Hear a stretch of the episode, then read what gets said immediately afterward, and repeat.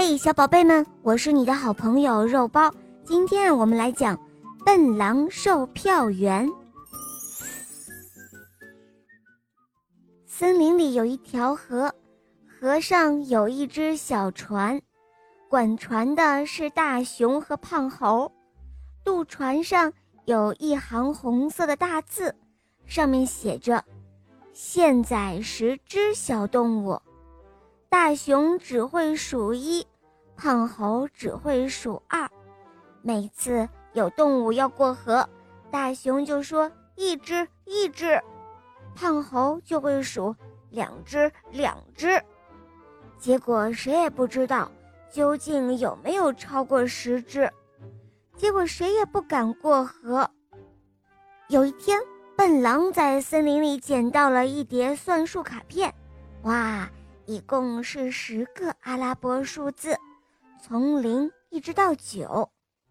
笨狼挺喜欢那个胖胖的零和瘦瘦的一，就把胖零放在了自己的右手口袋中，把瘦一放在了自己的左手口袋里。大榕树下，黄牛正在教双胞胎猫咪学数数。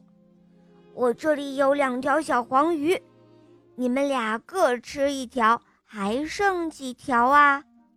双胞胎猫咪摇了摇头说：“嗯，不知道。”哎，笨狼，你知道吗？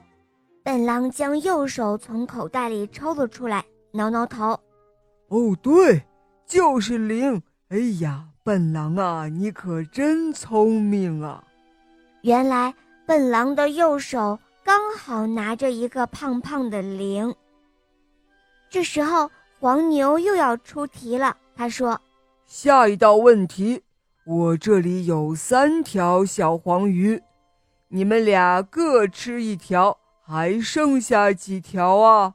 双胞胎猫咪又摇了摇头说：“嗯，不知道。”哦，笨狼，你知道吗？这时候。笨狼将左手从口袋里掏出来，挠了挠头。